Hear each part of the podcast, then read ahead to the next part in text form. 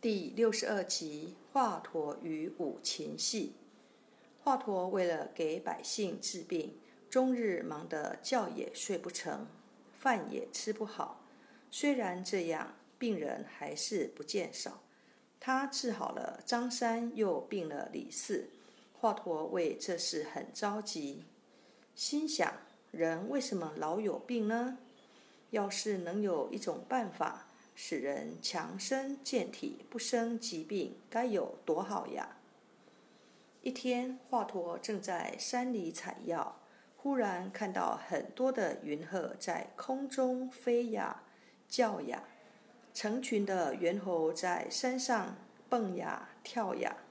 他看在眼里，记在心上，心想：这些禽兽的身体。为什么那样灵巧结实、活动自如，而且又不大爱生病呢？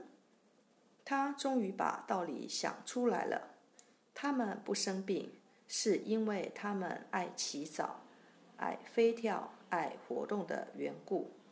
人们要是每天都学飞禽走兽一样起早，一样爱好蹦跳，疾病也一定会少生的。他一边采药，一边注意看鹤是怎么飞的，猿是怎么跳的，虎是怎么跃的。他看着记着，采好药以后回到家里，他就按照在深山老林里所见的虎、鹿、熊、猿、鹤五种禽兽的姿态和动作。编了一套强心健体的五禽戏，开始只他一个人学，一人练，练了一个时期，感觉自己的身体确实比以前壮实了，精神也增加了。于是他就叫一些有慢性病的人来学习锻炼。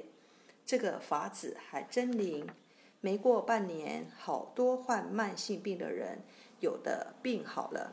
有的病轻了，大家都说这个法子好，一传十，十传百，学习五禽戏的人越来越多，这个方法也就慢慢的流传开了。